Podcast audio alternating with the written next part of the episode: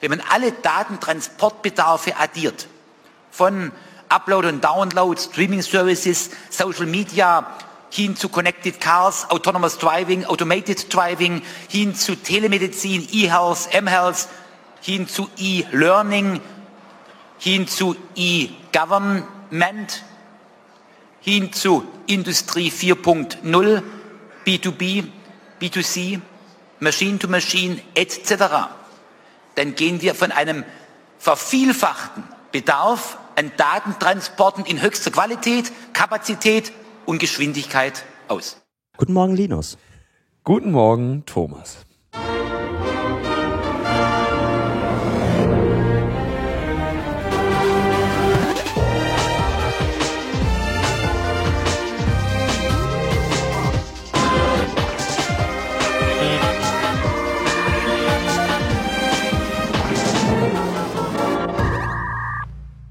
Logbuch Netzpolitik, Folge 176, ohne Tim, dafür mit Thomas Lohninger, der ja schon oft bei uns zu Gast war und äh, über den ich mich auch heute wieder freue. Ja, wie immer schön hier zu sein. Was hatte ich hierher äh, äh, ver verschleppt? Kann man, äh, kann man darüber sprechen oder bist du wieder in geheimer äh, lobbyistischer Mission? Alter, ganz, ganz öffentlich. EDRI, äh, European Digital Rights, unser Dachverband in Brüssel, hat seine Generalversammlung dieses Wochenende in Berlin. Und da habe ich mich gerade ein bisschen weggestohlen, um diese Sendung zu machen. Wunderbar. Dann können wir nur ganz kurz, du hast die letzte Sendung ja auch schon gehört, wie ich gehört habe. Ja, ich, äh, du, du, du nutzt deine Zeit sehr gut, weil diese Reflexion über Big Data und künstliche Intelligenz, ähm, das ist genau die Art von Gedanken, die ich mir auch gerne machen würde, aber zu denen ich nicht komme in dem ganzen Tagesgeschäft. Aber das ist eigentlich das, womit wir uns jetzt beschäftigen sollten, bevor es uns überrollt. Musst du mehr Bahn fahren. Ich mache das immer beim Bahnfahren. Ah. Dann denke ich darüber nach. Ich bin viel Bahn gefahren in letzter Zeit. Ja, ich auch. Na, es gab natürlich, also es gab Feedback und ich muss mal wieder sagen, sich, hat sich Logbuch Netzpolitik wieder äh, als äh, äh, Quell des gesitteten Diskurses äh, bewiesen, ja, ordentliche Kommentare ausformuliert, ähm, wenige Angriffe, nein, gar keine. Äh, das ist, es scheint echt zu, scheint noch so zu funktionieren da mit dem, mit dem, mit der Debatte im Internet. Ähm, Sebastian hat angemerkt, dass äh, autonome, aufgrund, autonome Fahrzeuge aufgrund der Notwendigkeit halten zu können, bevor etwas passiert, ähm, vor allem dazu führen werden, dass der Autoverkehr in bewohnten Gegenden, wo irgendwie auch Menschen rumrennen, äh, viel, viel langsamer wird. Ähm, das davon ist auszugehen. Das ist aber kein, glaube ich nicht, dass das das große Problem ist. Die Autos werden sich langsamer bewegen, aber die werden eine bessere Flusskontrolle haben. Das heißt, du hast im Prinzip, äh, also wenn du heute meinst, du, du fährst in einer bewohnten Gegend schnell, dann kommst du ja nicht schneller an du bremst halt nur mehr, du verkaufst, du ver, ver, verschwendest halt mehr, mehr Energie und fährst an jeder Ampel an und stoppst und sowas.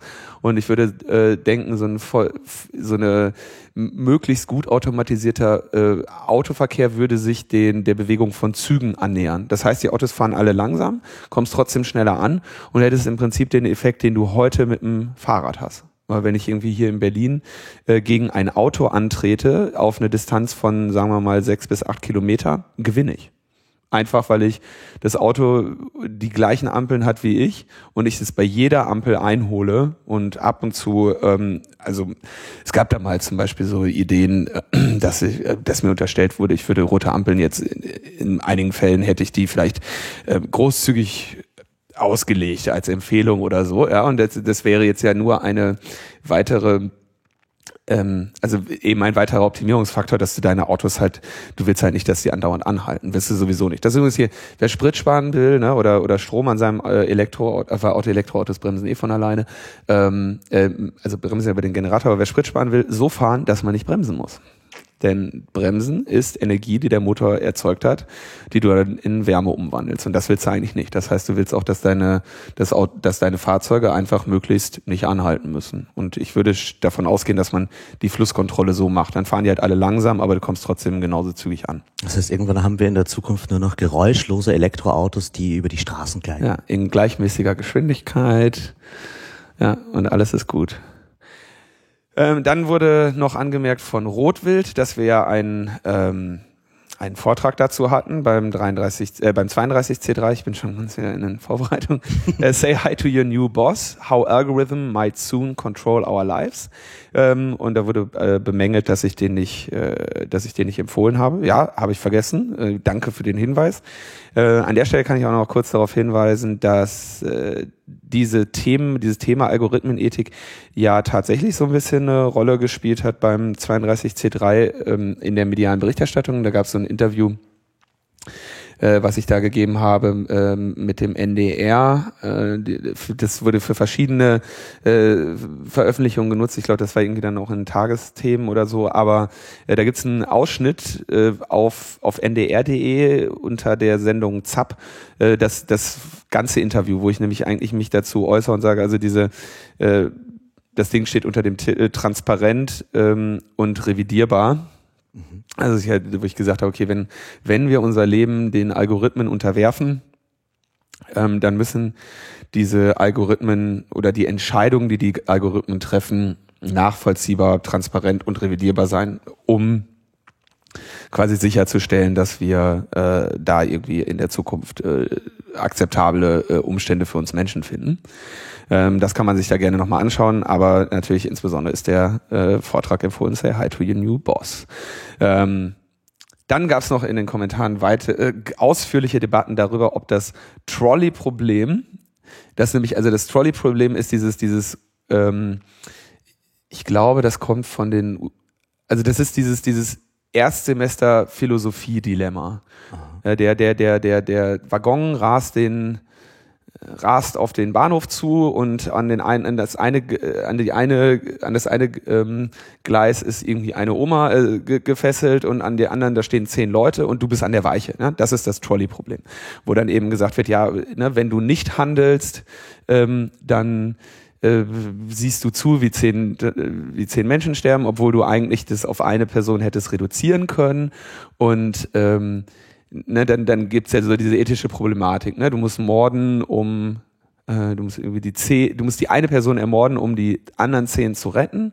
Und dann gibt's ja auch so dieses ganze Dilemma, das wurde dann auch in den Kommentaren angeführt, mit den, mit dem Abschießen von entführten Flugzeugen. Was ja quasi so eine, eine, ein großes Thema äh, war in Deutschland und auch immer noch ist, weil es gerade diese Theaterinszenierung von Ferdinand von Schirach gibt, Terror, äh, wo es im Prinzip darum geht, also das Szenario ist, ein Bundeswehrkampfpilot ne, Abfangjäger äh, begleitet ein entführtes Flugzeug. Dieses entführte Flugzeug will, hat das erklärte Ziel, in so ein Fußballstadion zu fliegen. Ja? Und die, die Rechtslage ist, äh, dass die das nicht abschießen dürfen. Ja? Und der, äh, die dann gibt's halt irgendwie einen Prozess darüber, dass dieser Kampfpilot das doch macht und dass seine Generäle ihm irgendwie quasi bestimmte Informationen geben oder nicht geben oder zum Beispiel nicht das Stadion räumen und so eine lange, lange Debatte. Ich fand das Theaterstück wirklich fürchterlich, weil ich in meinem Leben einfach keinen Bock mehr auf Trolley-Probleme habe und meine These ist, äh, wir haben 200 Jahre Eisenbahnbetrieb als Menschheit hinter uns und das Trolley-Problem ist kein einziges Mal aufgetreten. Und genau das sehe ich halt für autonome Fahrzeuge ebenso. Äh, aber es gibt Leute, die sehen das anders und die möchten das, möchten das weitermachen, ähm, möchten diese Debatten führen. Ähm, können sie auch gerne tun. Ich will, es gibt ja keine Denkverbote bei Logbuch Netzpolitik. Es gibt aber eine Auswahl dessen, was relevant ist und dessen, was ich für nicht relevant halte. Und das halte ich für nicht relevant. Ähm, Sebastian hat dann angemerkt, ja, die Autos sind eh so gebaut, dass jede Entscheidung mit dem Ziel getroffen werden muss, jeden Schaden zu vermeiden. Und das heißt im Fall von einem Auto einfach stehen zu bleiben. Ja, das heißt, die werden, hatte ich auch so angedeutet, die Autos werden einfach nicht in die Situation mehr kommen, dass sie äh, ein Risiko haben. Da gibt es irgendwie so super geile, äh, geiles Phänomen, irgendwie habe ich mal geschildert bekommen, so ein ähm, äh, ähm, wenn du mit einem, wenn du ein Fahrrad mit, mit ohne Freilauf hast. Ne? Kannst ja mit dem Fahrrad rückwärts fahren. Und das ermöglicht es dir, auch auf der Stelle zu stehen. Also Trackstand heißt das. Du stehst quasi, hältst mit dem Fahrrad an und dadurch, dass du quasi mit dem, mit dem Hinterrad nach vorne und nach hinten fahren kannst und dabei den Lenker ein bisschen schräg hältst, kannst du mit dem Fahrrad auf der Stelle stehen bleiben. Ähm, Leute, die das nicht können, fahren gerne mal dann auf der Stelle vor und zurück ja, und äh, das sieht dann halt so ein bisschen goofy aus, bis sie es dann halt irgendwann mal können. Und da war halt irgendwie jemand, der, der quasi so autonomen Auto begegnet ist von Google und dann irgendwie angehalten hat und dadurch, dass er halt irgendwie sich dann immer vor und zurück bewegt hat, hat halt dieses Auto mitgemacht und kam halt nicht voran, weil es halt irgendwie das Auto halt gesagt hat so ja nee äh, ich gehe jetzt irgendwie ähm, ich mache jetzt hier nichts ne und da ist ein, ein Hindernis, was sich bewegt. Das ist übrigens noch, ne, genau noch das andere, was, was, wo es wirklich problematisch wird oder wo dieses ganze autonome Fahren gerade seine Probleme hat. Äh, ich meine, Spur halten und so, das können die ja schon längst. Äh, Probleme haben die mit, äh, sag ich mal, klugem Regelbruch. Also ähm, äh, Grund, so zum Beispiel das autonome Auto fährt durch Berlin, ja, und dann hält aber hier ein Taxifahrer in der zweiten Reihe an einer durchgezogenen Linie. Das heißt, die verkehrsregelmäßig, also die verkehrsgerechte, richtige Entscheidung wäre, stehen zu bleiben und zu hupen. Ja? Aber die sinnvolle ist natürlich einfach zu gucken, wann keiner kommt, vorbeizufahren und was weiß ich, die Bullen zu rufen, damit die denen irgendwie ein Knöllchen geben oder so. Ne? Ähm, und da haben die Autos, äh, da haben die KI-Leute tatsächlich Probleme mit den Autos quasi sowas wie gesunden Menschenverstand beim Regelübertritt beizubringen, weil das natürlich echt ein Problem wäre, wenn dein Auto halt eine Regel verletzt und dadurch halt dann auch noch einen Unfall äh, verursacht. Ne? Deswegen, also wird es halt konservativ sein und dein Auto fährt halt nicht über die durchgezogene Linie, weil David nicht. Ne? Ich glaube halt, wir werden da so eine Debatte haben, wo jeder Regelverstoß und jeder Unfall, der von autonomen Auto ausgelöst wird, sofort enorme Öffentlichkeit bekommt und dadurch werden die super pingelig auf alle Regeln genau. achten, was natürlich da bricht, wo andere das nicht tun. Und dann wird halt die Debatte sein, wer sind die besseren Autofahrer?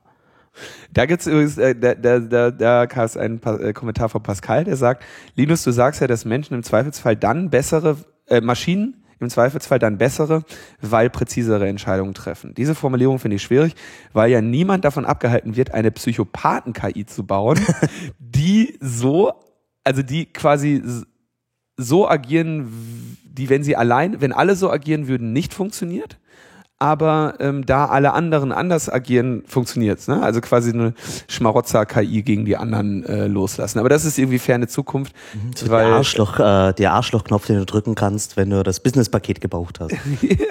genau, aber diese Psychopathen-KI äh, müsste halt gegen andere antreten und äh, im Moment sieht sie danach aus, dass wir wahrscheinlich nicht zwei KIs gegeneinander haben werden. Die KIs werden klüger dadurch, dass sie gegen sich selber spielen, aber nicht dadurch, dass wir irgendwie zwei haben. Es wird halt nur einer sein. Naja. Ähm, dann gab es noch irgendwie so ein klassischer, klassischer Kommentar von Max. Die Annahme, dass man mit Big Data alle Erkenntnisse über alle Personen hat, ist schlicht falsch. Ja, ist sie. Äh, egal wie viele man, Daten man hat, es wird immer äh, ein Bias und Fehlentscheidung geben. Ja, das war aber auch mein Argument, dass es Fehlentscheidungen geben wird. Ähm, und das Entscheidende ist, heute ist es ja nicht besser. Ja, also wenn du, du, du hättest ja immer noch den Vorteil, dass diese, äh, dass, dass du eben nicht mehr Willkür hast, weil das ist das, was ja eigentlich das Problem ist. Wir haben ja mit dem Begriff der Diskriminierung in der letzten Sendung längere Zeit jongliert und es wurde dann auch in den Kommentaren mehrfach angemerkt, dass ich den halt in so einer rein wissenschaftlichen Dimension von das ist Diskriminierung, ne? also es wird unterschieden, ähm, gesehen habe und dass es aber natürlich gesellschaftlich etwas andere noch gibt. Ähm, aber äh, der, äh, der interessante ist eigentlich der Teil der Willkür. Ja, und die hast du halt dann nicht mehr. Und heute hast du halt irgendwie, was weiß ich, heute wartest halt länger auf deine Scheibe Wurst beim, bei einer Wursttheke, weil die, die Wurstverkäuferin dich willkürlich nicht mag oder so. Ne? Also ja, ich meine, das ist eh schon gesagt, wir, wir bräuchten halt Transparenz darüber. Die Frage ist, ob wir eine Debatte haben können, gesellschaftlich, über diese Entscheidungen, die da über uns getroffen werden. Und ich befürchte halt, dass das alles Geschäftsgeheimnisse sein werden. Sowohl die Daten wie natürlich die Algorithmen, die, wenn sie Machine Learning sind, ja auch gar nicht mehr begründbar sind. Da gibt's ja keine Kausalität mehr. Du erkennst den, äh, den Hack, den ich mit dieser Anforderung gestellt habe, versucht habe zu stellen in der öffentlichen Debatte. Aber äh, unser Gespräch hatte ein, hatte natürlich sofort äh, politische Konsequenzen. Ähm, Google hat äh, Boston Dynamics jetzt abgestoßen, wollen, äh, wollen äh, Boston Dynamics verkaufen. Äh, das heißt, die, äh, die, die, die, neu, die neuen Artif Artificial Intelligence Overlords äh, werden keinen Körper haben, sondern nur ubiquitär sein. Ja, ist, ist halt die Frage. Angeblich hat dieses Boston Dynamics Team nicht so gut im Team funktioniert. Aha. Aber ähm, ich meine, im Grunde steht da natürlich auch die Frage, wie langfristig das alles ist, was Google jetzt unter Alphabet macht. Mhm. Also ob die ähm, nur kurzfristig auf Profite schauen oder wenn es darum geht, da Produkte an den Start zu bringen. Ähm, welche Produkte sind das? Ja, ich glaube, da ähm, ja, da gibt's auch einen längeren Bloomberg-Artikel dazu, ähm, der, der da scheinbar auch sehr viele interne Quellen aufarbeitet und den verlinken wir natürlich. Mhm. Ja, und in Deutschland äh, ist äh, Cebit gewesen. Ist jetzt vorbei gerade. Ich war zum ersten Mal auf der Cebit. Ich war äh, noch nie auf der Cebit. Wie war's? Ähm, ja, wie erwartet. Also ich war ja nie auf der Cebit, weil mich ja alle gewarnt haben. Also du kriegst ja dann immer so, äh, kriegst dann immer so ihr Freiticket äh, zur Cebit. Die müssen das ja irgendwie, äh, das, die liegen ja inzwischen, diese Tickets liegen ja offenbar äh, wie ein Stein im Regal. Ähm, ja, es ist halt eine Verkaufsmesse, ne? Da wird halt, äh, oder eine, eine Businessmesse, da wird halt Business gemacht. Und ähm, wenn man schon mal eine besucht hat, dann äh, weiß man halt auch, was einen da erwartet. Ähm, insofern fand ich es noch nicht mal so tragisch. Ähm, du kommst halt irgendwie rein, ich bin ja durch den Haupteingang gegangen und dann das erste, was da steht, ist irgendwie so ein riesiger, äh, naja, erstmal steht irgendwas von IBM äh, Outs irgend so ein Slogan, aber das erste, was ich gesehen habe, war ein großer Trecker von John Deere. Ähm, und die, äh, die, der stand da rum, weil ja, äh, ne, die Trecker kommen jetzt auch ins Netz, die werden ja klug. Und das ist ja tatsächlich schon so. Ich meine, das äh, hier autonomes Fahren und so, ne, das hast du ja tatsächlich äh, schon heute, dass dir im Prinzip dein Mähdrescher ähm, da durchs Feld flügt mit einer vorgefertigten GPS-Route und da sitzt halt nur noch ein, ein, ein Mensch drauf, falls ein Reh kommt, weil das zu teuer ist, wenn das Reh in den Mähdrescher rennt und deine komplette Ernte halt dann rot ist, das verkauft sich nicht so gut, weil, ne? Und äh, insofern war das auch natürlich klar, dass, äh, dass da halt äh, Landwirtschaft äh, ist. Aber die hatten halt einen, einen, einen Slogan und das war echt geil. Da habe ich so eine kleine Fotoserie gemacht. Outthink Complexity with Industrie 4.0. Hier, ich zeig dir mal, guck dir das an.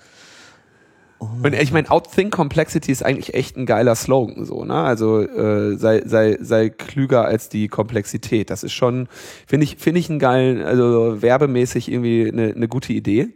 Und offenbar haben die sich halt irgendwie so äh, gedacht, ja, okay, ähm, die, äh, dieses Industrie 4.0, das, die schien mir so, dass die das absichtlich machen, um so dieses, diesen German Engineering äh, Flow da reinzukriegen, weißt du so? Also so quasi so, eine Zeit lang war halt alles, was aus dem Valley äh, ein lustiges Startup war, war halt fehlte halt das E vom R, Flattere, äh, ne, Tindere oder wie die ganze Scheiße heißt, so ist jetzt auch wieder vorbei. Ähm, und dass sie jetzt so sagen, so, okay, krass, wir schreiben halt bestimmte Wörter, die in Englisch und Deutsch sehr ähnlich sind, einfach auf Deutsch rein. So, äh, fand ich noch nicht mal so, aber okay, ist halt schief gegangen. So, ne? Da habe ich mir natürlich das BSI besucht und habe mir eine Jutebeutel vom Bundesamt äh, für Sicherheit in der Informationstechnik besorgt. Das war natürlich. und dann die, meine Lieblingstüte ist aber die von der Microsoft Cloud. Das ist so eine schwarze Tüte mit einer dunkelgrauen, einer roten und einer gelben Wolke und da steht Microsoft Cloud drunter, weil die Das ist schon voll die Datenlokalisierung. Genau, die, die haben das ja jetzt gemacht mit mit T-Systems zusammen irgendwie die Dinger. Ja, dann Outthink Complexity. Dann natürlich irgendwie, dann gab es ein krasses Diagramm the, the Future of Cloud. Also Cloud 1.0 war Virtualisierung, Cloud 2.0 war Software Defined Computing, Storage and, and Network und das Cloud 3.0 wird Cloud Native and Plat Platform as a Service. Also Cloud 3.0 wurde ausgerufen. Äh, Microsoft hatte dann, glaube ich, noch das digitale Wirtschaftswunder am Stand. Ähm, IBM hatte, also IBM hatte relativ viel Platz und hatten dann einen Teil in ihrer Messeite, wo dann irgendwie so IBM und Lind, IBM und Lind und Sprüngli Chocolate goes Cloud. Also spätestens da weißt du halt wirklich, was.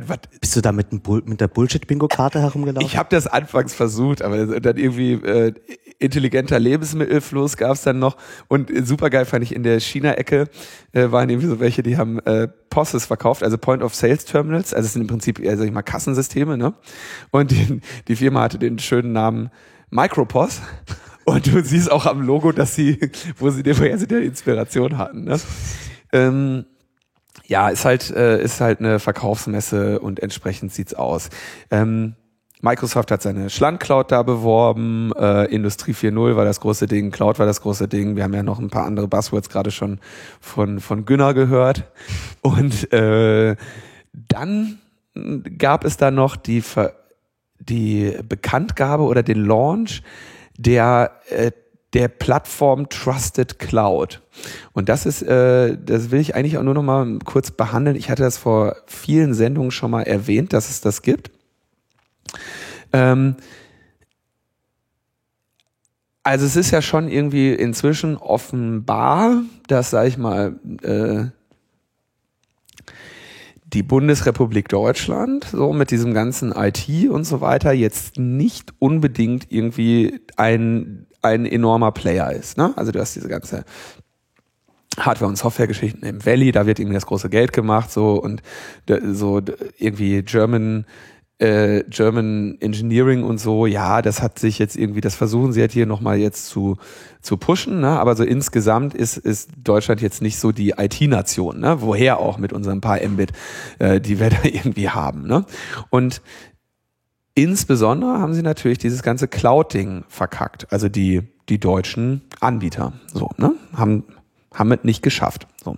Und deswegen haben wir ja auch so Debatten, dass irgendwie äh, wir uns irgendwie äh, Microsoft dann gesetzlich zwingen müssen, Datenzentren in Deutschland zu unterhalten oder so, ne, um da irgendwie eine überrechtliche Hoheit. Aber so aus Wirtschaft, aus wirtschaftlichen Erwägungen entstehen keine fetten Weltinfrastrukturen an Netz in Deutschland.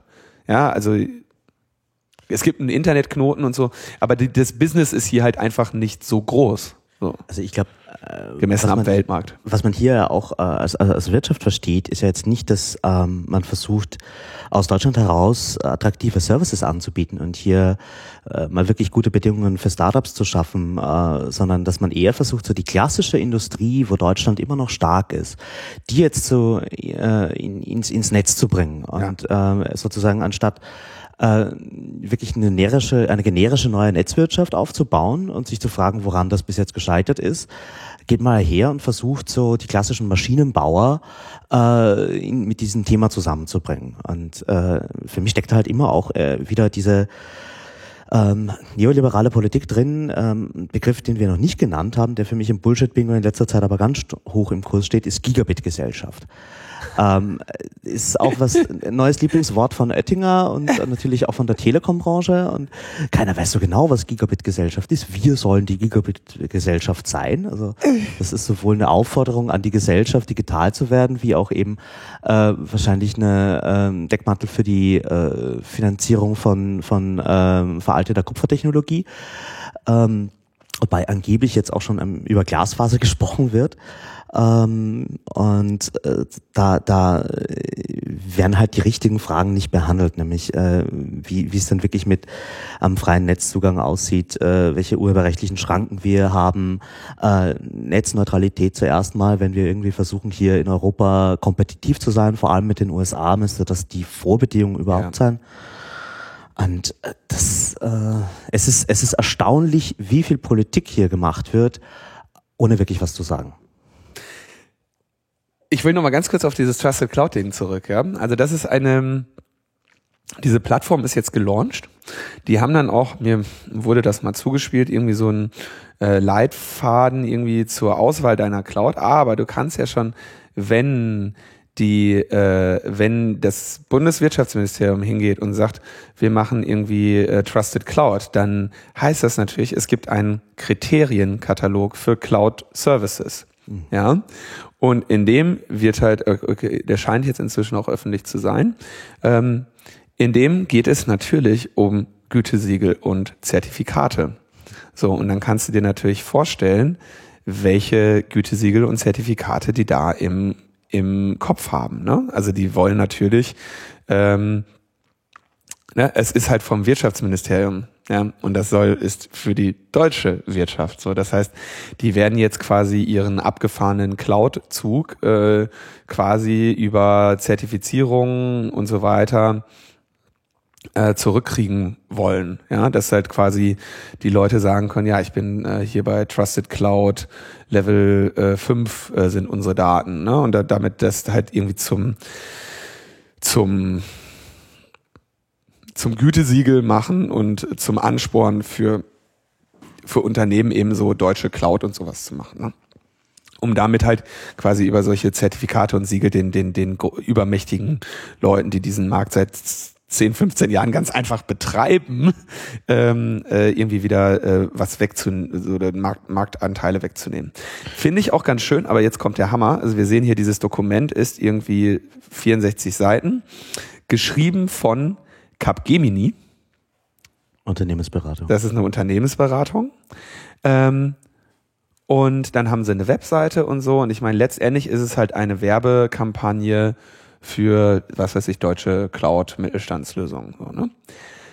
so, und weißt du, was dieses, diese Plattform bisher gekostet hat, den deutschen Steuerzahler, ausgeschüttet vom Bundeswirtschaftsministerium?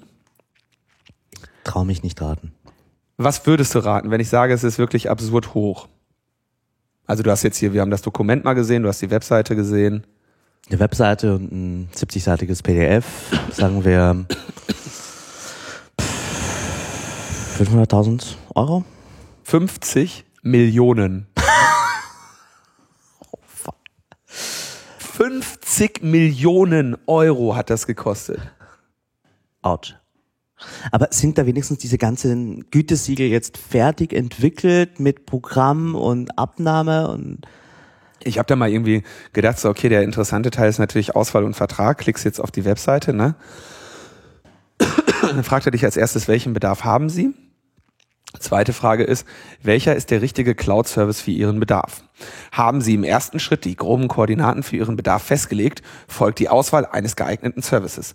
Finden Sie heraus, wer hat, was Sie wollen. Erstens, so beginnt die Suche, suchen Sie nach Cloud-Services und Cloud-Anbietern, die alle Ihre Mindestanforderungen erfüllen.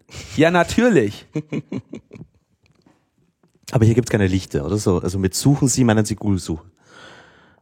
Ja, das wird natürlich, das soll natürlich irgendwann weitergehen. Ne? Also die wollen, äh, dass, dass, dass Leute dann eben Trusted Cloud äh, B ja, äh, haben. Aber das ist äh, ähm, also das ist halt, das ist halt, so funktioniert halt Wirtschaftsförderung. Ne? Und es gab ja schon vor ein paar Jahren, das habe ich auch im Logbuch behandelt, äh, irgendwie dieses BSI-Cloud-Ding.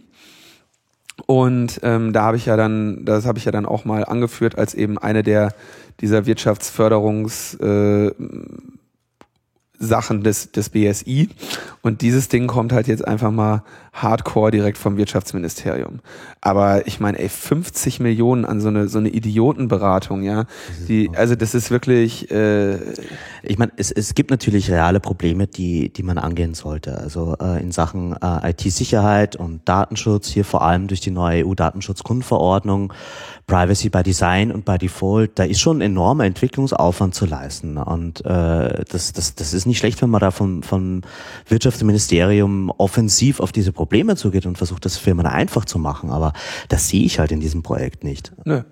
Und ähm, das, das äh, Ding mit den Gütersiegeln werden wir in Zukunft noch mehr sehen, weil bei der Datenschutzgrundverordnung gibt es die Möglichkeit, äh, diese hohen Strafen, die in dem Gesetz normiert sind, äh, auf ein Minimum zu drücken, wenn man Gütesiegel abschließt.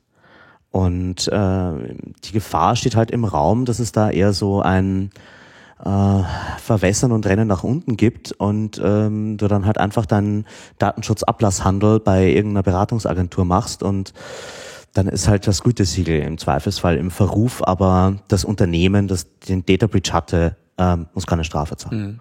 Du lässt halt das Siegel platzen. Musst du nochmal in fünf Jahren Neues machen. Bis dahin hast du aber genug damit dem Siegel verdient. Ja, diese, also diese, diese Zertifizierungssache ist sowieso so ein, Grundsatzproblem eigentlich. Du, du, du, du, in der IT-Sicherheit hast du das ja Auch die ganze Zeit. Aber du willst halt oder du brauchst für Unternehmensleiter, Entscheider, äh, Verantwortliche eben eine Möglichkeit, dass sie aus dem Schneider sind. Dass die brauchen einen definierten Zustand von, ich habe alles Menschenmögliche getan oder ich habe, ich habe nicht fahrlässig gehandelt. Ja, das ist eigentlich das, das ist eigentlich das, das Entscheidende. Da willst du halt hin. Und wenn du das hin, also dieser Zustand, wie auch immer der definiert ist, ähm, das wird einfach der, das wird der sein, den alle anstreben. Und da kannst du natürlich äh, durchaus äh, ähm, auch Akzente setzen. Ne? Äh, ich bin da mal interessiert, was äh, passiert, wenn Versicherungen sich der Sache annehmen. Mhm. Wenn die nämlich sagen, so, pass auf, du willst hier dich gegen IT-Risiken versichern, alles klar, kein Problem, machen wir. So ist der, so ist, so hat es auszusehen, damit wir dein Risiko für versicherbar halten.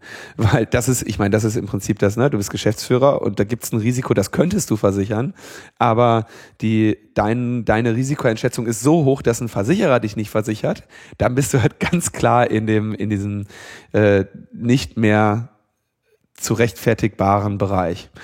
Naja, um, aber die genau da wollen, genau an dem Punkt wollen ja dann eben auch wieder große Konzerne ansetzen und Lösungen bieten. Und gerade in diesem Mittler, Mittelstand äh, sehe ich auch wirklich inzwischen kaum noch eine andere Option. Ja, ich meine, der, der Mittelstand äh,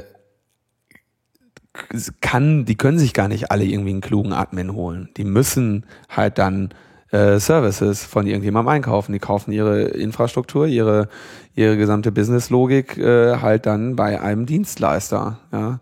Wenn sie groß sind, haben sie, haben sie ihre eigene Infrastruktur, aber die ganzen Kleinen, die werden vermutlich früher oder später halt in, was weiß ich, in sich in Salesforce oder irgendwelchen Scherzen halt vollständig abbilden lassen, ihr Unternehmen. Das ist wieder Zentralisierung. Ja. Ja, aber es ist äh, der Punkt mit den Versicherungen, den finde ich wirklich spannend, weil eigentlich sollte da so ähm, nach Sony und Ashley Madison der Groschen gefallen sein bei den Versicherungen. Ja, in welchem Sinne? Ich würde fast sagen, der Groschen bei den Versicherungen müsste gefallen sein, dass sie sehen, okay, das Unternehmen hat überlebt. So, der Schaden war gar nicht so groß. das ist eigentlich meine Sorge. Ne? Ich meine, Sony hat überlebt, Ashley Madison hat überlebt. Ähm, vielleicht ist der Schaden ja gar nicht so groß. Aber es geht ja nicht nur um, um Datenverlust, es geht ja auch um äh, Sabotage, Spionagetechniken, gerade bei produzierenden Betrieben und so. Ne? Da geht es jetzt gar nicht um Kundendaten. Ähm, das ist nur das, was wir öffentlich halt immer diskutieren. Ne? Naja, also Cebit war, äh, ja, also war, es ist halt eine Verkaufsmesse und man hat halt Bullshit-Bingo, aber das ist in, in jedem Geschäftsbereich auf jeder Messe so, dass da halt irgendwie äh, gepusht wird, äh, wie nichts Gutes. Ne? So ist das eben. Mit Oettinger. Ja, ja. Der darf nicht fehlen. Achso, ganz kurz wollte ich noch erwähnen, es gab, ähm, ich war zusammen mit Thorsten Schröder vom äh, Chaos Computer Club äh, im Fernsehen ähm, bei, bei Quarks und Kaspers. Oh, jetzt ist mir was runtergefallen ähm, zu, zu so Ransomware. Das äh, habe ich auch mal verlinkt. Das war ganz lustig, weil wir da mal ähm, also es hatte, war eine relativ schwere Geburt, dieser Beitrag. Wir haben da viel mit, äh, mit dieser Redaktion und so gesprochen. Aber ich finde, es ist uns da ganz gut gelungen, ähm, mal wirklich vielleicht ein bisschen tiefer reinzuschauen, wie so ein Ding funktioniert und sowas halt in einer, in einer Wissenssendung ähm, ordentlich zu präsentieren. Also wir haben halt irgendwie so uns komplett angeschaut, wie dieses, wie dieses Locky funktioniert, haben das halt demonstriert. Und äh, Thorsten hat das Ding dann nachher noch irgendwie in Disassembler geworfen und die Runtime Debugger und irgendwie so die quasi die Krypto da drin sich angeschaut und so. Und das haben die halt auch tatsächlich so gesendet. Und das ist natürlich immer so die beiden Hacker. So, aber ähm, das war mh, hm, fand ich schon eigentlich mal jetzt so, man sieht, dass das halt irgendwie öffentlich-rechtliches ist und dass wir uns mit denen ein bisschen Mühe gegeben haben. Ähm, und das fand ich ganz, fand ich, fand ich ganz in Ordnung, den Beitrag so. Dass dir jemand sechs Minuten gibt, um irgendwie so ein Thema zu behandeln ähm, und nicht irgendwie so da so diese Cybershocker-Nummer fährt. Ähm, Ihr musstet doch keine Skimasken aufhaben während dem Demo-Hack. Nein, also ich, ähm, selbstverständlich gab es äh, unterschiedliche Phasen in der Absprache, äh, wo man dann, sag ich mal, die Redaktion nochmal auf den äh, Boden der Tatsachen zurückziehen musste. Ähm, aber das ist halt, na, ich meine, die haben halt, äh, die haben halt auch Vorurteile, aber sie haben eben dann auch im Laufe des Projektes gezeigt, äh, dass sie äh, die nicht nur selber überwinden, sondern sogar dafür sorgen, dass sie in ihrer Sendung sich bemühen, zum Abbau dieser Vorurteile beizutragen. Und äh, das ist ja der Anspruch, den man an eine Wissenschaftssendung hat. Das ist gut. Ja, äh, die Sendung hat aber Cyber im Titel und das ist ganz, ganz haben sie sich davon der Erwartung des Man muss die Leute ja abholen, wo sie sind. Ja, aber das war auf, ja, war, kann man, kann man sich mal anschauen. War ganz, war ganz nett. Aber wir wollen ja eigentlich über wichtige Sachen reden. Jetzt haben wir über Business und Fernsehen und äh, Roboterethik gesprochen. In ja. Österreich gibt's aber eine Verfassungsklage. Das ist ja wohl mal viel wichtiger als die Industrie 4.0. Ja, ähm, wir haben ja dieses neue Staatsschutzgesetz in Österreich, das irgendwie nach den ähm, ersten Anschlägen im Jänner 2015 vorgestellt wurde und dann hat es lange Zeit so ausgesehen, als wenn äh, diese massive Kritik, die es an dem Gesetz gab, aus allen Ecken der Gesellschaft gehört wird. Dann ist Paris 2 passiert und das ganze Gesetz wurde in Eilverfahren beschlossen und ist auch inzwischen durchs Parlament und auch durch den Bundesrat und auch der Bundespräsident hat es abgesegnet. Also es wird ab 1. Juli einen neuen Inlandsgeheimdienst in Österreich geben. Und ähm, wie das sich so gehört inzwischen, äh, in nach Safe Harbor wird es auch eine Verfassungsklage dagegen geben. Ähm, und der, der AK Vorrat, ähm, Disclaimer, mein Arbeitgeber, äh, in Österreich, der hat da äh, ja auch schon von Anfang an sehr viel mitgearbeitet, dass dieses Gesetz äh, Öffentlichkeit erfährt und dass die Kritik gehört wird und vor allem eben auch juristisch. Wir haben, äh, ich glaube, jetzt schon vier Stellungnahmen veröffentlicht zu allen Phasen des Gesetzes und auch in der Gesetzwerdung. Und ähm, in Österreich gibt es grob drei Arten, wie man ein Gesetz zum Höchstgericht bringen kann. Ähm, der schwierigste Weg ist durch die Instanzen, dass man sagt, ähm, ich habe einen Fall, den, damit gehe ich zu irgendeinem Landgericht, ähm, der dort verurteilt, berufe dagegen und komme eine Ebene höher und das kann ich halt bis zur allerhöchsten Ebene machen und dann dort angeben, ich werde in meinen Grundrechten durch dieses Gesetz eingeschränkt und dann äh, kann ich nach vielen Jahren und vielen Anwaltskosten äh, mit diesem mit diesem langen Verfahren dort vielleicht dazu kommen, ähm, dass das Höchstgericht sich des Themas annimmt. Ähm, der zweite Weg ist der, den wir damals bei der Vorratsdatenspeicherung in Österreich gewählt haben, indem man direkt zum Verfassungsgerichtshof geht. Aber da ist der, der Spalt, den die Tür offen ist, natürlich nur ganz schmal. Und da haben wir in Österreich eigentlich keine wirkliche Chance, ähm, nach, nach nationaler Rechtsprechung direkt zum Verfassungsgerichtshof zu gehen. Aber wir haben da was vorbereitet in der Kochsendung. Äh, wir haben äh, aus 2010 äh, noch eine Klage vor dem Europäischen Gerichtshof für Menschenrechte ähm, anhängig in Straßburg und die beschäftigt sich genau mit dieser Frage. Die Vorlagefrage ist nämlich, wenn ich ein äh, Überwachungsgesetz habe, wo ich äh, nicht konkret beweisen kann, dass ich betroffen bin, weil das so eben breite Massenüberwachung beinhaltet und eine Kommission, die sich um den Rechtsschutz kümmert, so dass es auch keinen Richter gibt, der das Ganze absegnen muss dann kann ich, äh, haben wir damals in Österreich versucht zu klagen, sind damit abgewiesen worden und eben jetzt zum Europäischen Menschenrechtsgerichtshof gegangen. Und wir haben äh, die Zusage vom Gericht, dass dieses Verfahren im ersten Halbjahr 2016 noch entschieden wird. Das könnte auch wieder für andere Länder spannend sein, also eben auch in Deutschland äh, bei der G10-Kommission äh, müsste das eigentlich auch Anwendung finden. Und wenn uns der EGMR recht gibt, dann werden wir auf jeden Fall den Weg zum Verfassungsgerichtshof mit so einer abstrakten Individualbeschwerde wählen, äh, schon allein um diese Rechtstradition zu versichern und diesen Pflock einzuschlagen. Du kannst bei Überwachungsgesetzen, auch wenn die ganze Bevölkerungsschichten erfassen und du nicht konkret beweisen kannst, dass du jetzt schon überwacht wurdest und in deinen Rechten eingeschränkt wurdest, trotzdem damit zum Gerichtshof gehen. Und äh, dann gibt's aber noch den dritten Weg und den haben wir auch gewählt. Ähm, zwar ein Drittel der Abgeordneten in Österreich kann ähm, ein Gesetz direkt zum Verfassungsgerichtshof bringen. Und ähm, das ist der sicherste Weg, weil da gibt es keine Frage der Zulässigkeit. Wenn ein Drittel der Abgeordneten im äh, National- oder Bundesrat sagen, nee, das Gesetz äh, passt uns nicht, wir wollen das prüfen lassen, dann muss es auch geprüft werden. Und der AK Vorrat Österreich hat jetzt eine Partnerschaft ähm, mit zwei Oppositionsparteien, die so eine Klage einbringen und wir dürfen sie ausarbeiten. Das ist ja interessant. Also wie, äh, mit welcher,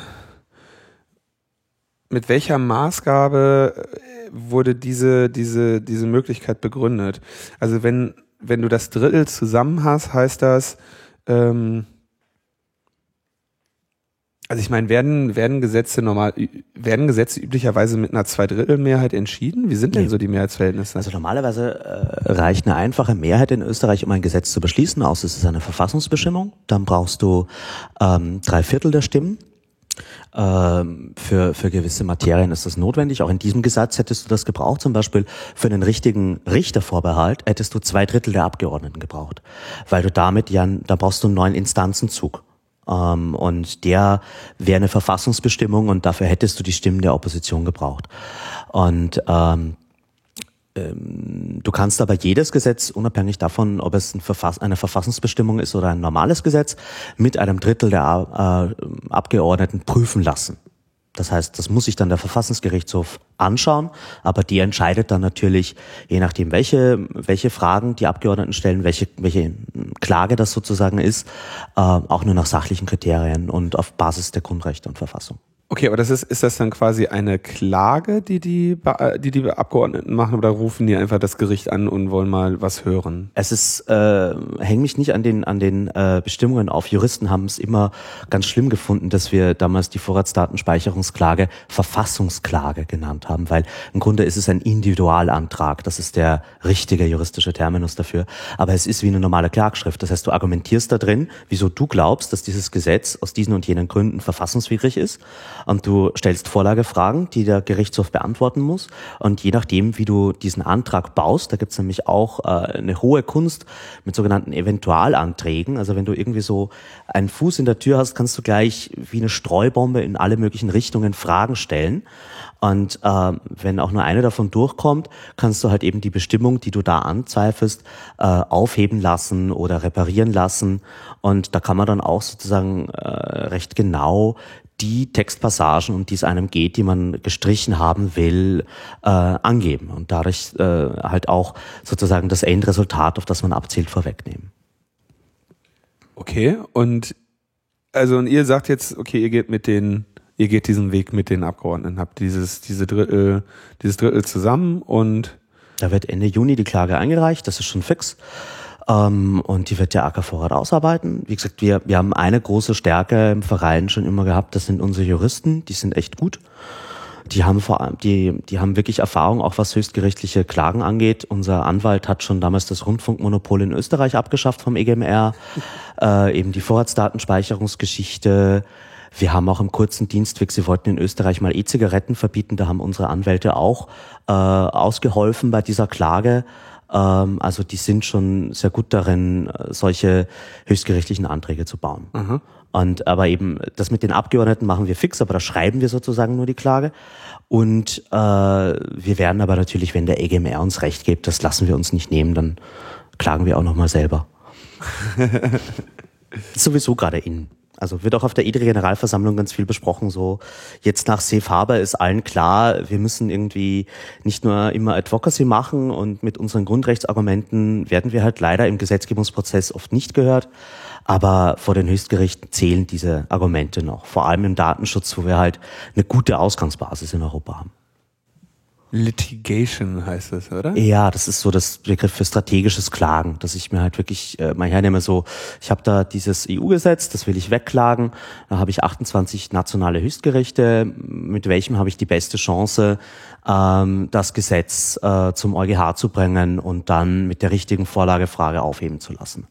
Und mehr oder weniger das, was Max Schrems äh, gemacht hat, aber das äh, wird halt jetzt so als Strategiekonzept anerkannt und da, da passiert gerade viel. Da sitzen dann Leute, gucken sich ein Gesetz an und denken sich, Das müsste man auch mal schremsen. Vielleicht kriegen wir. Der Begriff ist schön. äh, ja, äh, das war's auch schon zum Staatsschutzgesetz. Ähm, da äh, gibt's gibt's viel Spaß in Österreich. Der AKV in Österreich äh, macht macht geilen Scheiß. Ähm, ich habe auch noch ein anderes Thema mitgebracht, nämlich äh, Netzneutralität äh, ist ja irgendwie auch so mein Steppenpferd und mhm. wir sind gerade in dem letzten Feinschliff für eine neue Version von safetyinternet.eu. Ähm, äh, vielleicht kurz aufhören. Wir haben ja schon lange drüber gesprochen, was da schiefgelaufen ist und wieso wir es im Oktober nicht geschafft haben mit unseren Änderungsanträgen im Europaparlament und das Gesetz, was wir jetzt in Europa haben, diese neue Telekom Single Market Verordnung, die eine gesetzliche Grundlage zur Netzneutralität liefert, ist halt nicht perfekt. Es hat sehr viele mehrdeutige Passagen, die man so oder so lesen kann. Und wie ich schon in der letzten Sendung gesagt habe, jetzt geht's halt darum, diese Mehrdeutigkeit ähm, auf eine konkrete Lesart runterzubrechen. Und diese schöne Aufgabe liegt bei den Telekom-Regulierungsbehörden, mhm. ähm, die sich unter dem europäischen Mantel BEREC, Body of European Regulators of Electronic Communications, ähm, jetzt... Krass, geil, jetzt, jetzt verstehe ich das endlich mal. Body of European Regulators of Electronic Communication. Geil, kann man sich sogar merken. Ich wollte äh, Berek, ich habe immer so an Börek gedacht. Nein, es ist noch ein bisschen verwirrend, weil auf Deutsch nennen sie das dann GEREC, Gremium der Europäischen Regulierungsbehörden für elektronische Kommunikation. Aber ich finde Berek viel schöner und alle sagen Berek. Ja. Berek. Und, äh, die, also das sind halt in, in, in Deutschland die Bundesnetzagentur und äh, äh in, in, in ähm, Rumänien ist es Ankommen, in Österreich ist es die RTR, es gibt überall solche Telekom-Regulierungsbehörden. Äh, Rundfunk, Telekom-Regulierungsbehörde. Mhm. Und äh, diese, diese nationalen Behörden, ähm, das sind halt die, die den äh, Telcos auf die Finger schauen und äh, im Zweifelsfall auch auf die Finger hauen, wenn die sich unsauber verhalten. Und die sind halt dafür da, dass dieser Markt funktioniert, dass es da Wettbewerb gibt, dass die Kunden auch das bekommen, was sie gekauft haben. Und in Zukunft sind sie halt auch dafür zuständig, äh, für die Einhaltung der Netzneutralität zu sorgen. Nun haben wir nochmal ganz, äh, noch mal ganz kurz, ähm, also um diesen, um das nochmal zu erfassen. Also die gibt es ja schon. Was machen die denn noch? Das ist sehr unterschiedlich von Land zu Land. Also in Deutschland die Bundesnetzagentur, die ist ja geht ja auch über Kommunikationsnetze hinaus, oder? Genau, oft sind diese Regulierungsbehörden auch mit der Regulierung von äh, Schienen, Strom, Gas, Netzen, Wassernetzen zum Teil ähm, beauftragt. In manchen Ländern regulieren sie auch Inhalteanbieter, aber das sind nicht viele. Und das sind sozusagen die klassischen Regulierungsbehörden, die überall dort zum Einsatz kommen, wo du eigentlich so eine monopolistische Infrastruktur ja. hast. Und ähm, je nachdem, welchen Regulierungsansatz du wählst, dass du halt eben ähm, zum Beispiel im äh, Stromnetz hat es sich jetzt durchgesetzt, dass du strukturelle Trennung machst. Oder das heißt, du hast jemanden, der sich um das Netz kümmert und dann hast du Anbieter, die verkaufen wir dir den Strom drüber. Im Internet sollten wir das eigentlich genauso machen, dass es äh, irgendwie eine öffentliche Glasfaserinfrastruktur gibt und dann halt verschiedenste Internetprovider, die dir den Internetzugangsdienst darüber verkaufen.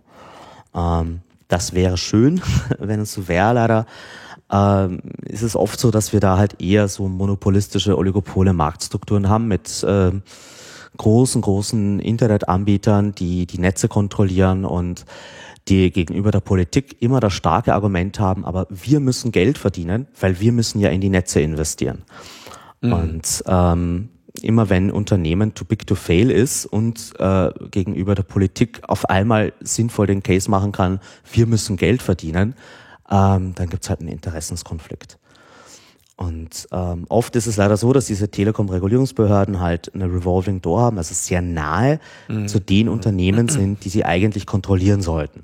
Da ist halt jemand irgendwie, ähm, der kommt eigentlich aus der Industrie und macht dann halt fünf Jahre Regulierungsbehörde und äh, sollte eigentlich seine ehemaligen Arbeitskollegen kontrollieren ähm. und hat dann nicht unbedingt immer den, den stärksten Anreiz, äh, deren Geschäftsmodelle kaputt zu machen. Ich äh, habe hier gerade mal auf den Tätigkeitsbericht äh, Telekommunikation und Post 2014-2015 der Bundesnetzagentur ähm, angeschaut, einmal kurz drauf ge und es sah, also wenn du da jetzt irgendwie reinschaust, sieht das eigentlich eher aus wie so ein ich will der Bundesnetzagentur damit jetzt nicht zu nahe treten, aber es, es klingt so ein bisschen wie so ein ähm, ja so ein Erfolgsbericht eines äh, Branchenverbandes, ja? also irgendwie so sch schnelleres Byteband wird weiterhin nachgefragt. Instant Messaging Dienste verdrängen klassische Modelle.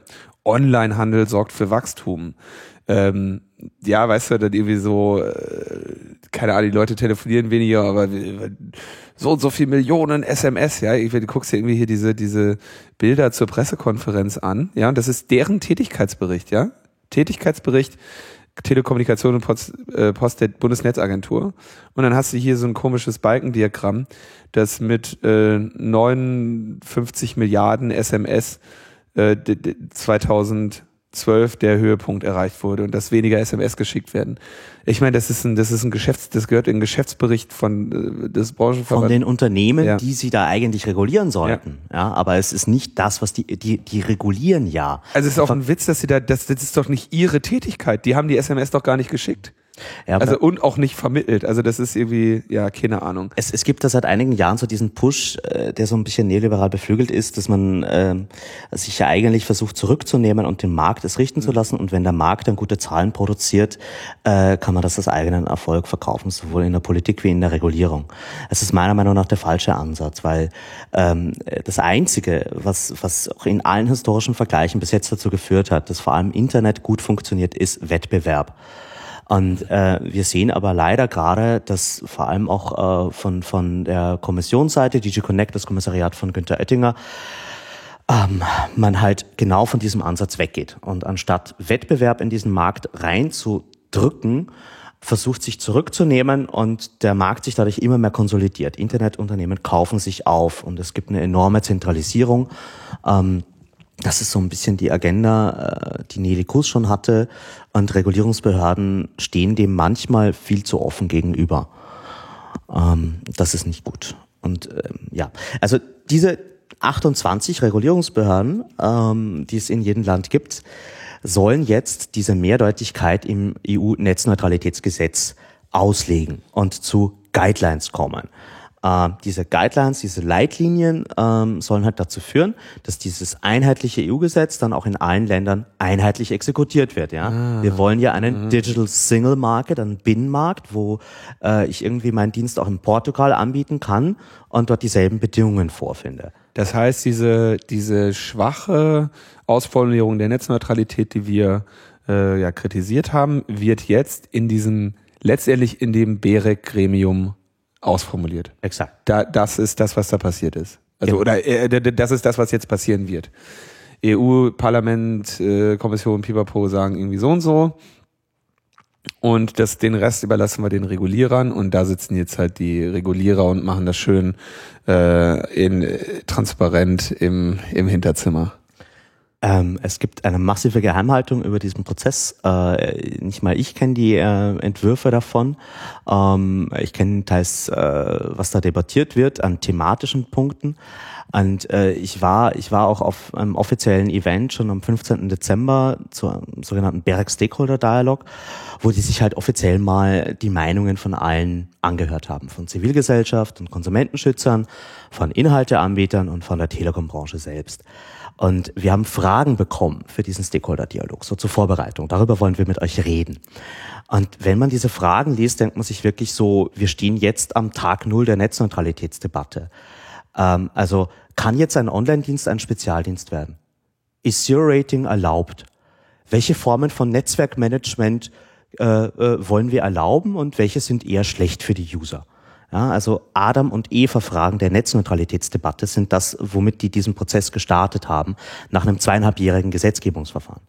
Also da merkt man, wie viel der mhm. Gesetzgeber offen gelassen hat und wie offen der Ausgang dieses Prozesses ist. Mhm, okay, ja. Und also, äh, du meinst also, dass sie sich überhaupt noch mit solchen Fragen befassen, heißt, ist ein Zeichen davon, wie unzureichend der, das Gesetz ist. Ja. Ja, ja. Also man kann das auch wirklich so oder so lesen ähm, und das ist jetzt das Problem. Die Regulierungsbehörden äh, haben eine äh, enorm schwere Aufgabe, weil der Gesetzgeber ihnen auch eine fixe Deadline gesetzt hat. Oh. Diese Guidelines müssen allerspätestens Ende August 2016 auf dem Tisch liegen.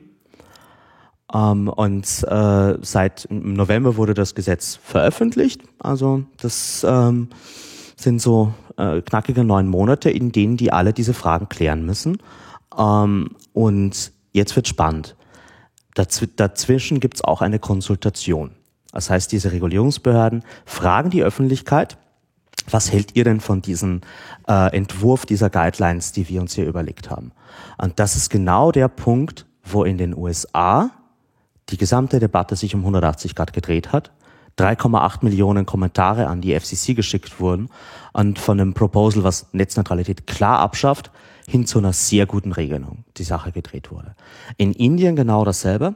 Als in Indien drei, die indische Regulierungsbehörde, ihren ersten Vorschlag gemacht hat zur Regulierung von OTTs, Over-the-Top-Playern, also WhatsApp und so, der hätte auch vorgesehen, dass die alle zur Kasse gebeten werden. Und dann über eine Million Kommentare und das Ruder wurde 180 Grad umgerissen. Mhm. Na, jetzt ist halt die Frage, auch im historischen Vergleich, wie viel schaffen wir hier in Europa? Und das ist so mehr oder weniger gerade, woran ich arbeite. Deswegen, wir haben als das Netzwerk von Safety Internet EU äh, eine neue Kampagne am Start, die jetzt ähm, Ende März online gehen wird, wo wir genau diese Konsultation aufmachen, wo wir es Menschen einfach machen, ihre Meinung in diesen Prozess einzugeben, selber zu sagen, äh, welche Netzneutralität sie in Zukunft haben wollen und diesen Prozess halt so weit wie möglich zu öffnen. Und ähm, dafür wird so einen Fragebogen geben, weil Berek hatte auch überhaupt keine Formatvorgaben. Die haben einfach gesagt, ja, wir veröffentlichen wenn wir fertig sind, diese Guidelines und bevor wir sie dann endgültig absegnen, lassen wir die Öffentlichkeit noch mal kurz drüber reden und schickt doch eine E-Mail an diese Adresse. Also, können wir machen. Ja, äh, genau, haben wir uns auch gedacht. E-Mail können wir. Und äh, Safety Internet ist halt äh, eben der Zusammenschluss von zwölf Organisationen. Wir schauen auch noch, dass wir noch weiter wachsen und der, der, der harte Benchmark ist halt jetzt wieder in all diesen europäischen Ländern äh, wirklich auch Druck aufzubauen. Mhm. Und das Schöne bei der Kampagne ist, wir starten nicht erst irgendwann im Juni, wenn diese Guidelines offiziell in Konsultation gehen, sondern wir starten jetzt. Ähm, also diese Kampagne ermöglicht dir jetzt schon diesen Fragebogen auszufüllen. Damit machst du zwei Dinge. Du schickst eine E-Mail an deine nationale Regulierungsbehörde, weil die ja diejenigen sind, die am Ende entscheiden werden, alle 28. Und du gibst uns diesen Kommentar und wir schicken den dann an Berek, wenn die offizielle Konsultation startet. Und damit schaffen wir es halt, äh, jetzt schon Druck aufzubauen, mhm. äh, schon mal zusammen für die Konsultation, da möglichst inhaltlich gutes, äh, starkes Feedback äh, schon auf Halde zu haben, was wir dann dort einreichen können. Und wir machen es den Leuten einfacher, dass du nicht äh, deine eigene Stellungnahme schreiben musst, sondern indem du einfach die Fragen beantwortest, um die es dabei mhm. geht. Äh, in eigenen Worten, mit eigenen Beispielen aus deinem Leben, aus deinem Unternehmen, mhm. äh, aus deinem äh, Bildungsweg äh, klar machst, wieso Netzneutralität wichtig ist.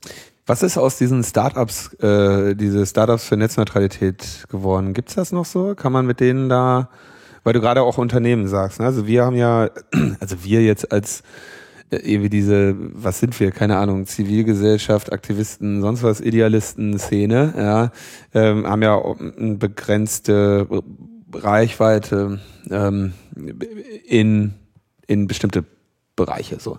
Ähm, und gerade dieser wirtschaftliche Aspekt ist eigentlich, glaube ich, der, der ja, wahrscheinlich der, der, der, wenn überhaupt, der es halt rauszieht. Ne? Ähm, ich wollte an der Stelle nochmal wieder dieses Buch von äh, Tim Wu empfehlen, The Master Switch. Ja. Das ist sehr ärgerlich, dass ich das jetzt andauernd empfehle, weil da habe ich tatsächlich äh, über die LNP-Adresse mal eine, ein Rezensionsexemplar bekommen. Also dieses Buch habe ich jetzt schon dreimal empfohlen. Ähm, ich ich, ich habe es selbst gekauft und ich empfehle es auch. Ja. Äh, du hast, du stellst exakt die richtige Frage. Ähm, ohne, ohne koordinierte ähm, wirtschaftlichen Anstrengungen wird es nicht gehen, weil es gibt ja auch der Großteil äh, der Wirtschaftsstakeholder hat ja ein Interesse an Netzneutralität. Da geht es darum, äh, äh, nicht, nicht ein Wegegeld zahlen zu müssen, sondern einfach ein, ein, ein Wettbewerb äh, sicherzustellen auf Online-Wirtschaft. Und das betrifft nicht nur klassische Startups, die ähm, nur Internetdienste anbieten, sondern auch äh, deinen lokalen Nahversorger. Jeder, der irgendwie eine Website hat, über die er mit seinen Kunden spricht. Ähm, wir, haben, wir haben inzwischen die Studien schon ein paar hundert Millisekunden mehr Ladezeit, haben eine enorme Auswirkung darauf, wie lange du verweilst auf einer Webseite und wie viel Geld du dort ausgibst.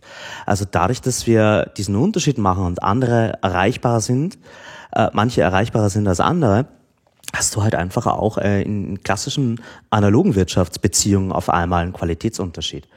Ich frage mich da gerade, ähm, also es gibt ja relativ, es gibt ja relativ viele wirtschaftliche Bereiche, wo, sage ich jetzt mal, Staaten gewisse Rollen spielen.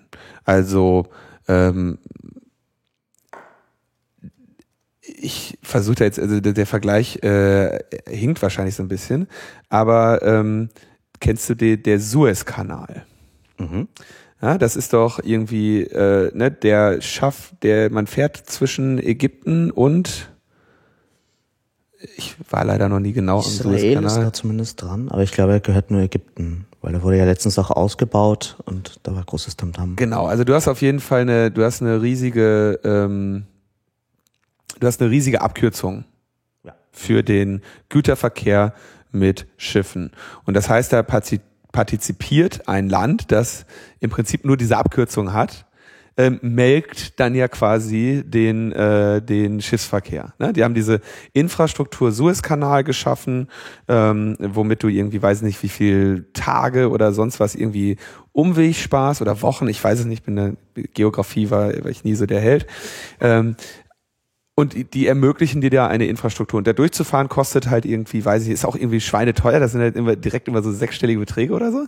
Aber die Zeit, das sparst du halt an Sprit und Zeit. Äh, und deswegen heizen die ganzen Schiffe da durch.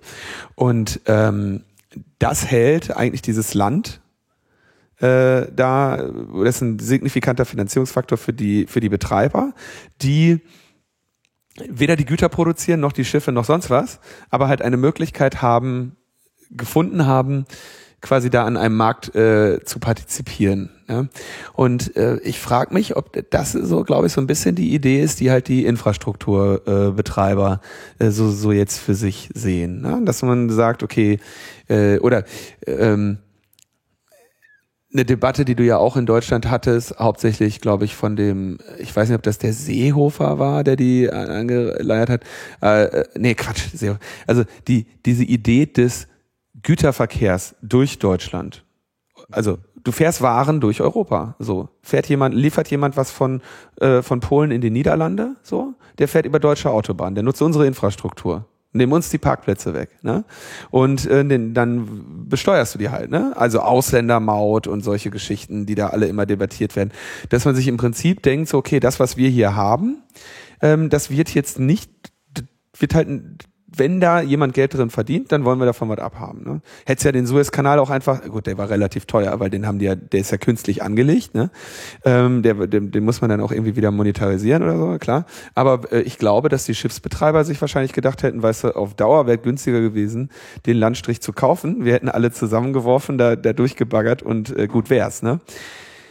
Aber so diese, also Staaten agieren halt in anderen Bereichen auch so, dass sie ähm, quasi versuchen, an funktionierendem an funktionierenden Märkten in irgendeiner Form zu partizipieren.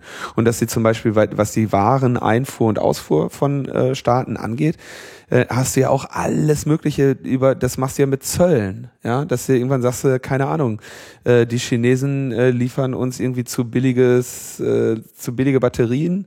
Äh, jetzt gibt's irgendwie Einfuhrzölle auf Batterien, damit die deutsche Batterie ähm, äh, Produktionselite nicht gefährdet wird oder so. Ne? Und das, das daran erinnern mich eigentlich so diese äh, diese Themen, über die wir jetzt gerade reden, ne? Netzneutralität, äh, Cloud-Siegel, ne? also dass du quasi im Prinzip Wirtschaftskriege äh, führst äh, über Einfuhrzölle und ähm, also macht das Sinn oder habe ich da Ja, ja, na, also es ist, äh, ich meine, die Leute, die hier, ähm, die hier die politischen ähm, Agendas schreiben, die die Punktation vorlegen, äh, die, die waren ja auch in all diesen analogen Bereichen schon unterwegs. Und das ist einfach die klassische Denke, die jetzt hier umgelegt wird auf, auf neue Technik. Ähm, und äh, du hast halt vor allem für, für die Frage der Netzneutralität ist das etwas, das wir aus der, dem Telefonmarkt schon kennen. Das sind die Terminierungsmonopole. Dass ich als, ähm, als, als äh, Mobilfunkoperator äh, sozusagen für das ähm, Abnehmen des Calls, der in meinem Netz endet, bekomme ich Geld. Mhm. Und ähm, das, äh, dieses, dieses Zugangsmonopol, was ich für meine Kunden habe, das siehst du halt auch im Internet. Da geht's ja darum, andere Firmen verdienen mit meinen Kunden in meinem Netzwerk Geld und davon will ich ein Stück haben. Mhm. Ähm, nur ist es aber so, dass wir äh, über, über Jahrzehnte gesehen haben, dass diese Terminierungsmonopole mit ein Grund sind, wieso dieser Telekom-Markt so ungesund und, und, und Oligopol ist, weil du halt einfach immer als Großer einen enormen Vorteil gegenüber allen Kleinen hast. Genau, weil der Kleine es sich nicht leisten kann, die ganzen Terminierungsgebühren zu zahlen. Wenn ich jetzt einen kleinen billigen Telco mache, äh, dann und die und die Leute rufen damit die ganze Zeit bei der Telekom an, dann sagt die Telekom, ah, Neumann hier, schöner Telco hast du da. Äh, mit uns hast du übrigens 90 Prozent deiner Telefonate und das kostet.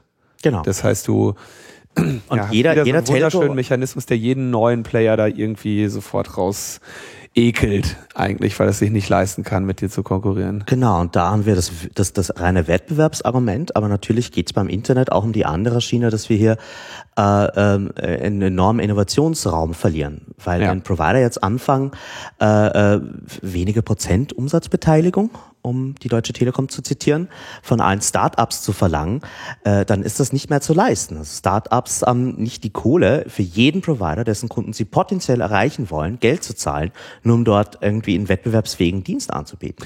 Ja, das, äh, da, da, da, aber das ist also das hat also bei dir stimmt. Ähm, die Strategie der Deutschen Telekom scheint eher zu sein, äh, dass sie, dass, dass sie die Startups zu sich ziehen wollen. Also du hast eine innovative Idee ne? und sagst, okay, das Ding könnte groß werden. Und dann sagt die Deutsche Telekom, ah, schöne Idee hast du da, das ist doch super. Die Idee fördern wir mit, indem wir Anteile an deinem Unternehmen, wir investieren in dein Startup. Und wenn du mit uns, solltest ja auch bedenken, ähm, dass du uns einen guten Preis machst, weil wir machen deinem Startup ja nachher auch einen guten Preis, wenn es ans Internet will. Und ähm, wenn du das nicht machst, hast du natürlich ein Risiko für dein Startup unter Umständen halt äh, hohe Wegzölle an die Telekom abtreten zu müssen. Das heißt, das Angebot, mit dem die Telekom an dich in der frühen Gründungsphase deines Unternehmens herantritt, ist, hm, wir könnten einfach einen Teil deines Businesses bekommen, da geben wir dir sogar Geld für. Oder aber du gibst uns keinen Teil deines Businesses, dann geben wir dir kein Geld, sondern nur du uns Geld, wenn dein Business groß ist, weißt du?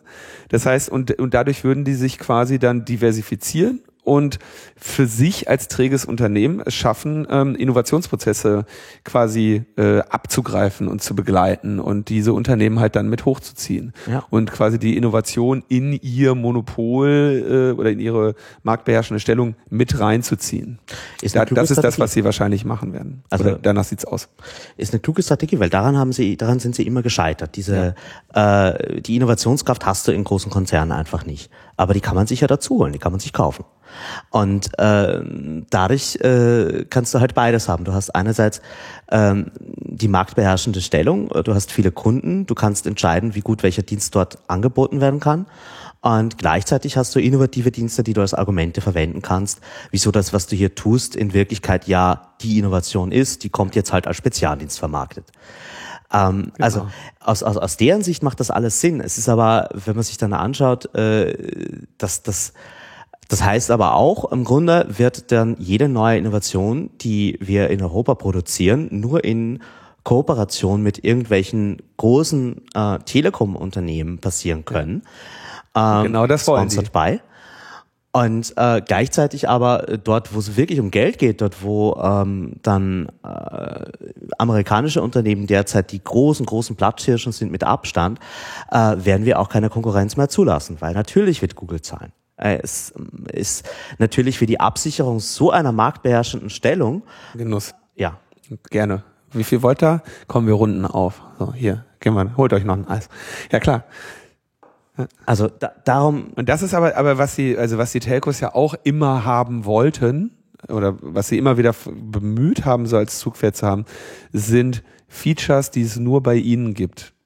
Weil irgendwie telefonieren kann jeder inzwischen mit seinem Handy und du kriegst bei den meisten Netzen jetzt auch so irgendwie halbwegs deine Bits dadurch, ne? Ähm, aber was du ja eigentlich haben möchtest, ist irgendwie diesen schönen Login, den du irgendwie über die Telefonnummer hattest und dann haben sie dir das irgendwann weggenommen, dann konntest du mit den Telefonnummern umziehen. Dann klammerst du dich irgendwie wie so ein Irrer an deine 24 Monatsverträge und das funktioniert auch irgendwie ganz gut, aber wenn du Pech hast, regulieren sie dir das auch irgendwann mal weg. Und dann willst du halt irgendwie, denkst du halt so, ja, Facebook müsste man sein, ne? Man müsste irgendwas haben, was alle anderen nicht haben und auch nicht haben können. Ne? Musikstreaming. Musikstreaming, genau. So, dann machen das die anderen auch, aber wir haben die aber die, die, die beschisseneren Anbieter, ne? Also irgendwie bei, ich bin ja hier bei äh, ich bin ja Unterschicht, also habe ich ja auch einen Unterschichten-Provider.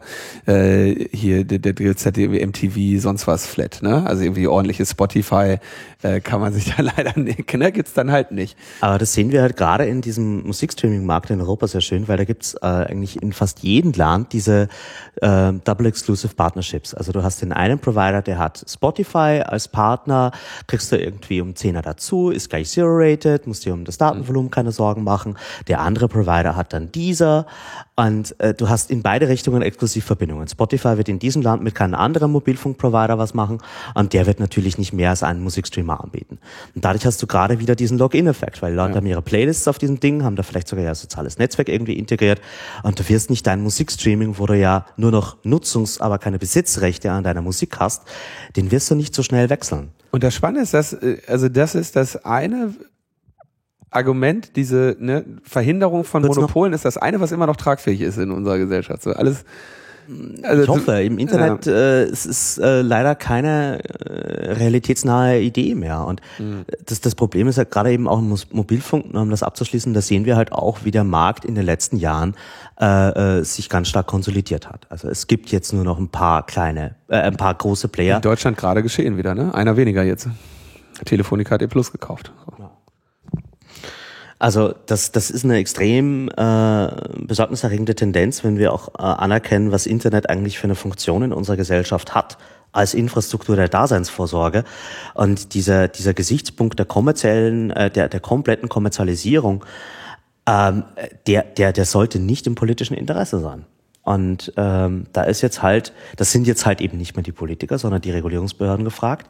Und sicherlich, das ist jetzt ein extrem harter Kampf und ein Uphill Battle.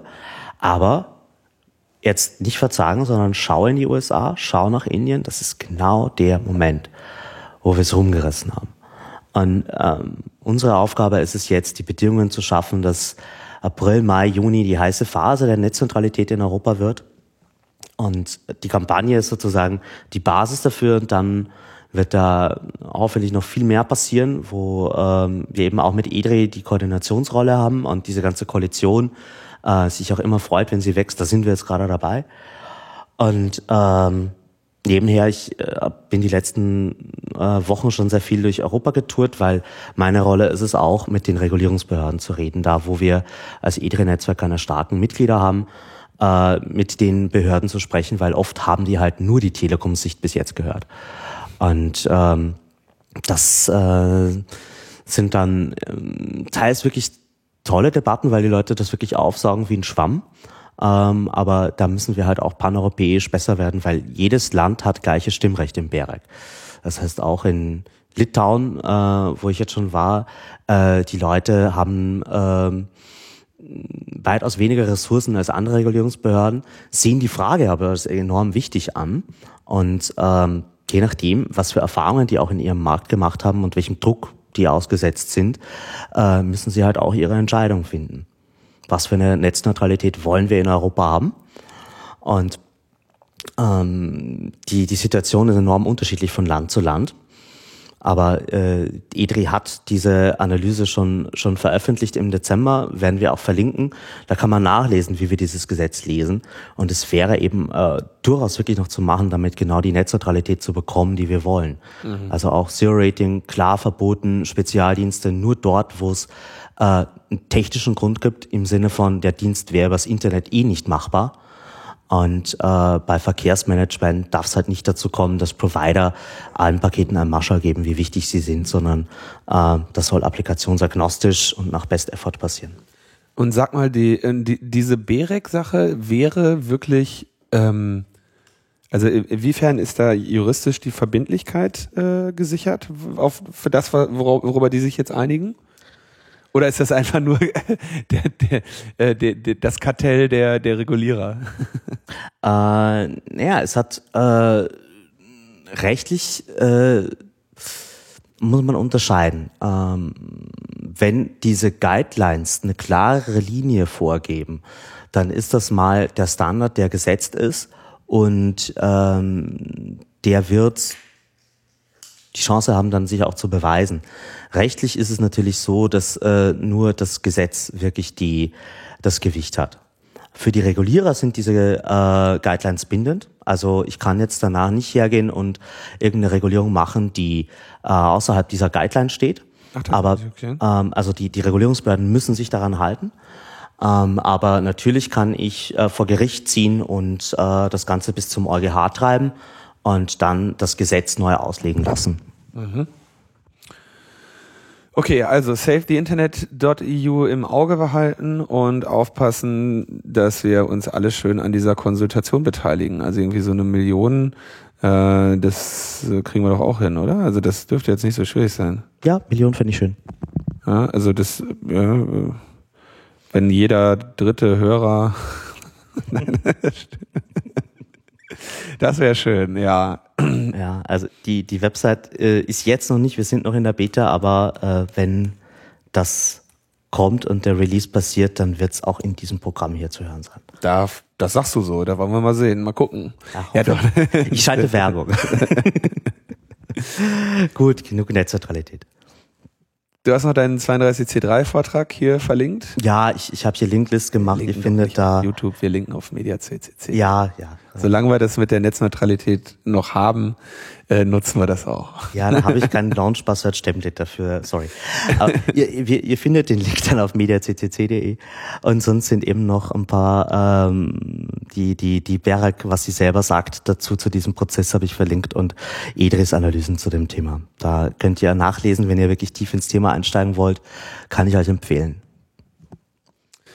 Gut, dann haben wir noch äh, kurz zu erwähnen ein Urteil des Landgerichts, nee, ein, eine, äh, ähm, eine Meinungsäußerung des Generalanwalts äh, des EuGH, ähm, der die Störerhaftung in Frage stellt. Und zwar war das so, dass gab es irgendwie ein Verfahren vom Landgericht München, ähm, und da ging es um den Betreiber eines Geschäftes, also irgendwie eines Cafés oder so, äh, in dem äh, ein illegaler Download äh, stattgefunden hat, beziehungsweise, wie wir ja wissen, die, du wirst nicht fürs Downloaden abgemahnt, sondern fürs Uploaden, weil dein Torrent-Client eben die, die Teile, die er hat, ähm, mit den Menschen teilt äh, mit den anderen. Du bist quasi für das äh, massenhafte zugänglich machen, wirst du abgemahnt, nicht für das Herunterladen.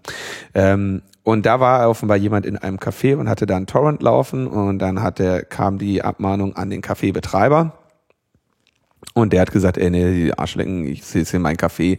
Äh, ich war das nicht. Und ich kann relativ klar nachweisen, dass, oder ich kann, ich habe Grund zu der Annahme, dass ich das nicht war, weil ich habe nämlich einen Kaffee mit dem WLAN, ja, und da, da sind Kunden und die, von, die hab ich, von denen habe ich nicht die Ausweise kontrolliert. So, ne? Und ähm, ja, dann äh, genau, kurzer äh, Randnotiz, das, es handelte sich um ein Album der Gruppe Wir sind Helden, die, das, an dem der Musikkonzern Sony äh, die Rechte vertritt. Äh, ne? Ehre wem Ehre gebührt an dieser Stelle. Äh, und der Abgemahnte war ein Mitglied der Piratenpartei und der hat dann halt äh, eine negative Feststellungsklage gegen Sony erhoben. Das heißt, da irgendwie so, also die negative Feststellungsklage ist ja quasi so dieses, nee, du nimmst deine Abmahnung auch nicht zurück, sondern wir ziehen das jetzt mal durch. Wir gucken jetzt mal. Ähm, und dann hat das Landgericht München eben gesagt, na gut, dann fragen wir doch mal äh, in Luxemburg, äh, wie, wie die das so einschätzen, ob wie das mit der Störerhaftung ist. Und der Generalanwalt Sp Spunar, ja, heißt er wohl, ähm, hat die, ähm, die Richtlinie so verstanden, dass, dass, dass die Störerhaftung an dieser Stelle eben nicht äh, für den Betreiber gelten solle. Ähm, hat aber gesagt, äh, dass das Gericht Geldbußen verhängen könne, wenn der ähm, Kaffeebetreiber, Hotel- oder Barbesitzer nichts gegen äh, nachgewiesene illegale Downloads über sein Netzwerk unternimmt. Das heißt, das wäre äh, der, das wäre genau diese äh, diese Sache, die man in der deutschen Regulierung ja jetzt auch gerade hat, dass man sagt, du musst etwas unternehmen und das, was du unternehmen musst, ist irgendwie dein, dein Kennwort, dein, dein Netzwerk muss verschlüsselt sein und du musst irgendwie die Leute, äh, die Leute müssen, also es war ja dieser etwas äh, skurrilere Katalog, der da äh, in dem Gesetz steht. Aber was er sagt, ähm, der Generalanwalt, Insgesamt können die Nachteile eines umfassenden Schutzes von offenen Netzwerken für die Gesellschaft schwerer wiegen als die Vorteile für den Rechteinhaber, wenn er da jeden scheiß Download irgendwie mit äh, über 1000 Euro abmahnen kann. Ne? Also dieses, diese Abmahnindustrie ist ja nun wirklich ein, ein, ein ein Schmerz im Arsch. So, das ist ja wirklich absolut äh, nervig, ekelhaftes äh, Geschäftsgebaren, was was sie da äh, äh, an, an den Tag legen.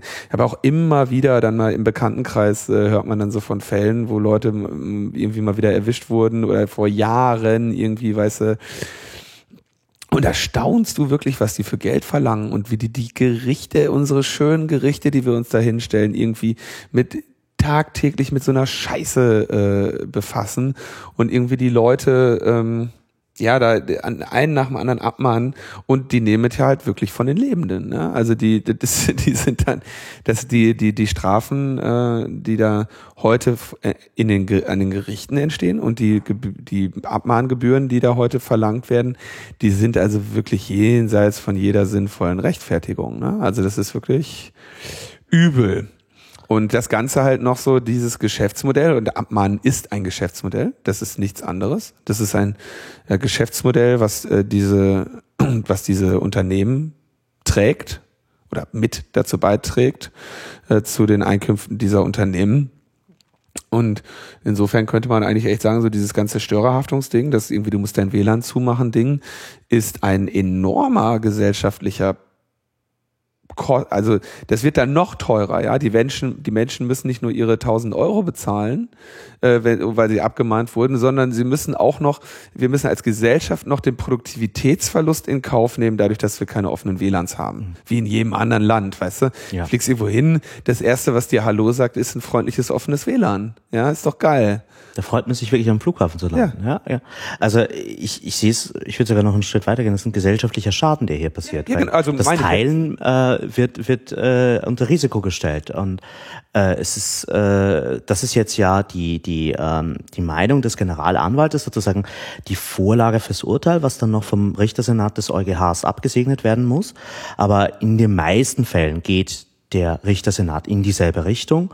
Und in dem Fall ist es wirklich zu hoffen, weil es ist äh, längst überfällig, dass dieses ganze Thema Abmahnindustrie in Deutschland endlich äh, in die Akten gelegt wird. Und es wäre auch genau die Aufgabe, eben diese Güterabwägung zu machen und zu sagen, nein, also hier ist das Partikularinteresse, äh, jemanden für ein zivilrechtliches Delikt zu strafen, einfach nicht verhältnismäßig gegenüber dem gesamtgesellschaftlichen Schaden. Und ich, Der ich hoffe, gesamtgesellschaftliche Schaden und auch irgendwie, ich meine auch das Ding für diesen Kaffeebetreiber.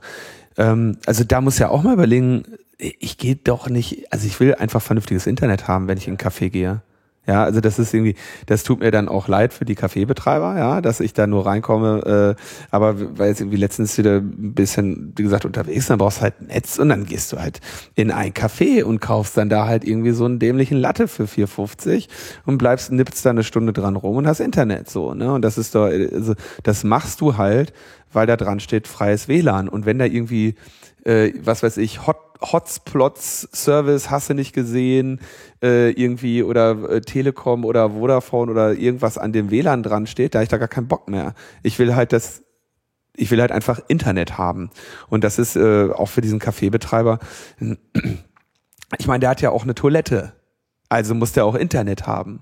Und äh, auch bei der Toilette nimmt er dir nicht irgendwie äh, deinen deinen Ausweis, weil er Angst hat, dass du da irgendwie eine Bremsspur drin lässt oder so. Weißt du, das ist irgendwie total daneben so. Okay. Ja. Ähm, D'accord. Hoffen wir auf den EuGH. Dann erzähl doch mal noch ein bisschen was über EDRI. Ja, ich habe ähm, noch eine wichtige Sache. Und zwar, äh, wie gesagt, die IDRE-Generalversammlung ähm, ist äh, jetzt gerade in Berlin. Und ähm, da haben wir uns auch wieder mal die Budgetzahlen angesehen und ähm, äh, es sieht nicht so gut aus.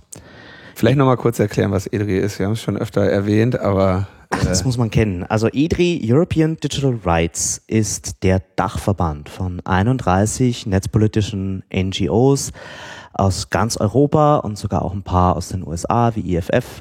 Da ist der CCC dabei, die Digiges, die Digital Courage, ähm, und äh, eigentlich aus allen großen, äh, alle, alle großen und kleinen netzpolitischen Organisationen in Europa, also wirklich von äh, denen, die bezahlte Angestellte haben, bis zu den ehrenamtlichen freiwilligen Vereinen, die es halt seit vielen Jahren gibt. Ähm, es ist wirklich die ganze Bandbreite und was EDRI äh, tut, ist genau diese äh, Interessen ähm, in Brüssel gegenüber den europäischen Institutionen zu vertreten. Also die kümmern sich um eure Grund- und Menschen- und Freiheitsrechte äh, gegenüber dem Europaparlament, der Kommission und dem Rat und machen halt enorm viel, wenn es darum geht, äh, auf diesem Kontinent irgendwie progressive Digitalpolitik zu bekommen, äh, gerade eben dort, wo im Moment die meisten Gesetze gemacht werden. Und das ist eben ähm, inzwischen viel mehr Brüssel als die nationalen Hauptstädte. Und EDRI macht einen wahnsinnig tollen Job. Ähm, das Büro dort ich durfte ja selber mal ein paar Monate dort arbeiten. äh, die äh, haben wirklich, wirklich enorm viel drauf. Also wenn es darum geht, ähm, diese Themen sauber zu argumentieren, äh, gibt's niemanden, ich, ich habe selber so viel gelernt in Sachen Advocacy und wie man gutes Lobbying macht, als ich dort war. Ja. Und äh, davon profitieren wir alle. Deswegen gibt es EDRI ja auch.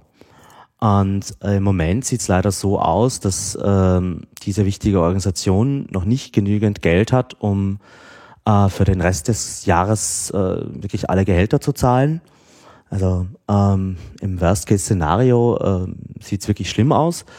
Es ist noch nicht lebensbedrohlich, aber das wäre auf jeden Fall ein, ich sag mal, gesund schrumpfen, was dann passieren müsste. Und das ist genau das Gegenteil von dem, was wir brauchen. Weil wir brauchen Expansion in dem Bereich. Die Leute dort, äh, die drei, die Policy machen, äh, arbeiten wirklich enorm viel. Also äh, wenn ich da irgendwie um 10 Uhr E-Mails hinschicke wegen Netzneutralität, kriege ich inzwischen schon Antworten. Also die Leute sind schon am Anschlag und man müsste dort eigentlich ausbauen, anstatt mhm. äh, Ressourcen wegzunehmen.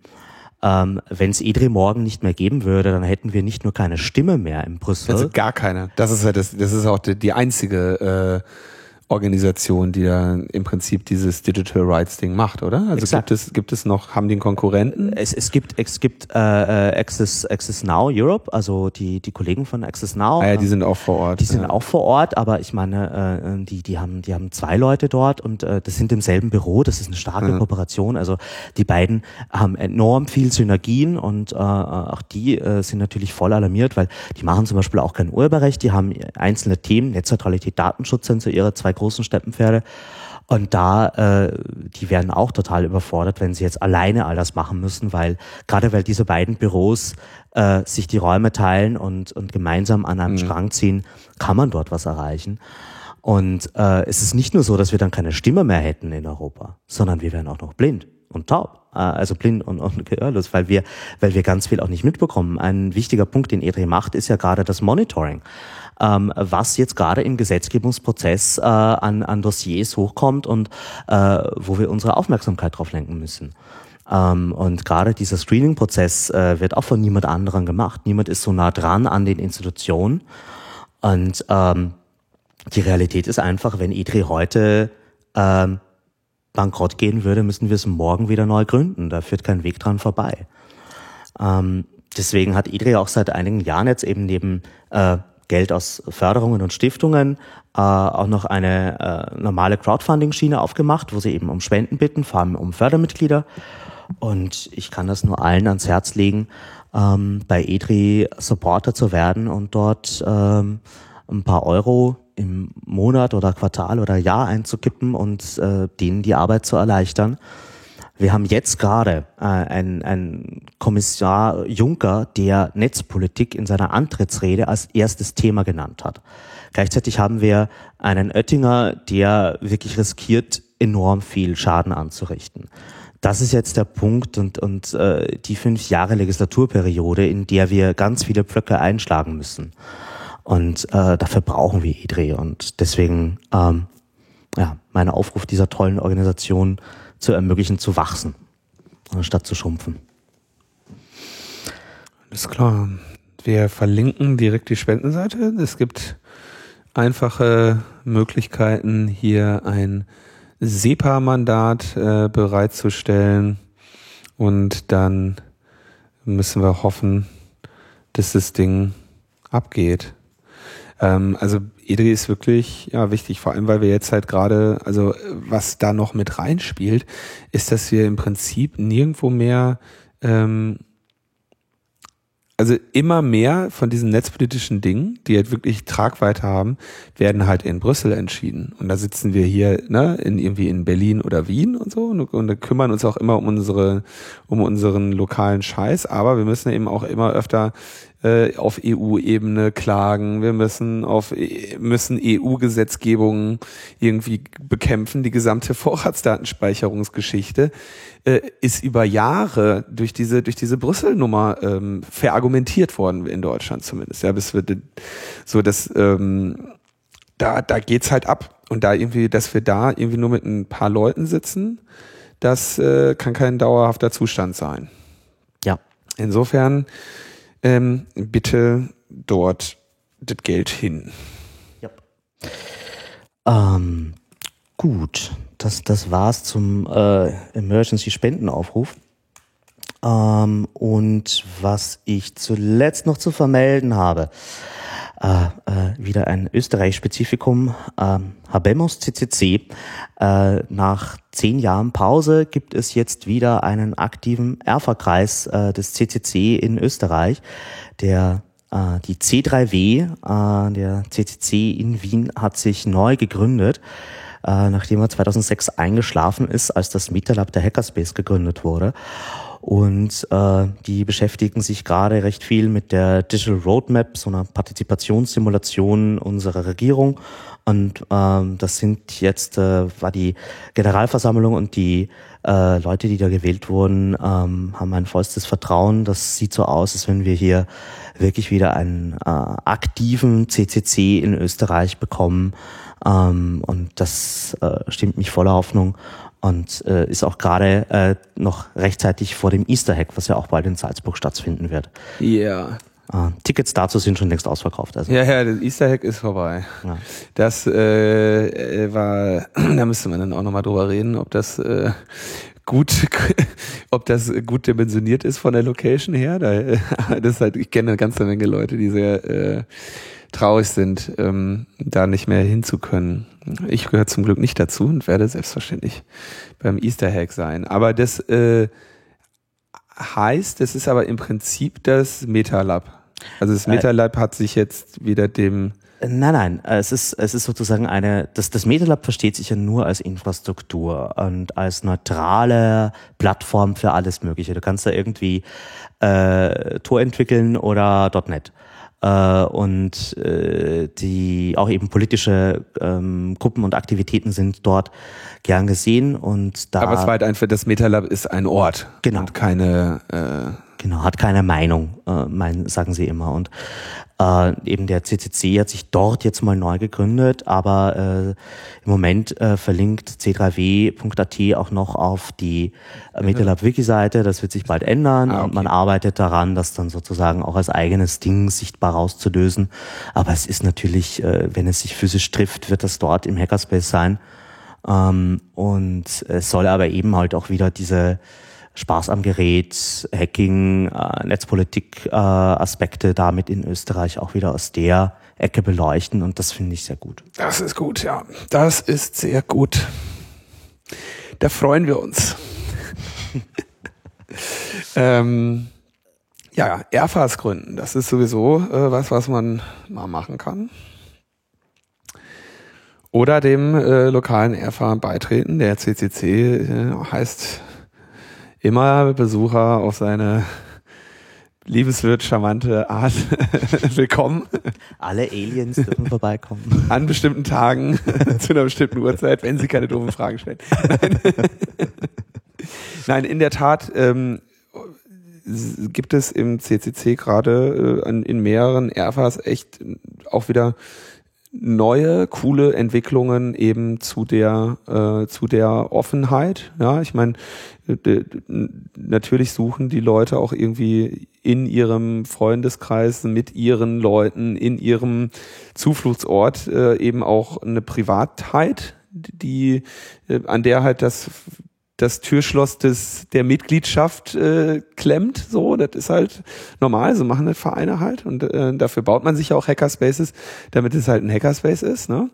Aber ähm, so in mehreren Städten gibt's halt richtig geile ähm, Entwicklungen, dass quasi diese Tage der offenen Tür äh, auch wieder weniger jetzt, da könnt ihr mal reingucken, sondern so richtige, wir bieten etwas Dinger sind. Ne? Da gibt's dann irgendwie Open Chaos und äh, solche Geschichten, wo dann halt Leute äh, spezifisch eingeladen werden äh, oder wo, wo es ein Angebot gibt. Ne? Da kommst du halt nicht rein und sagst, ah, jetzt kann ich mal sehen, wie das bei euch aussieht, äh, sondern ähm, man äh, kommt hin und kriegt was geboten.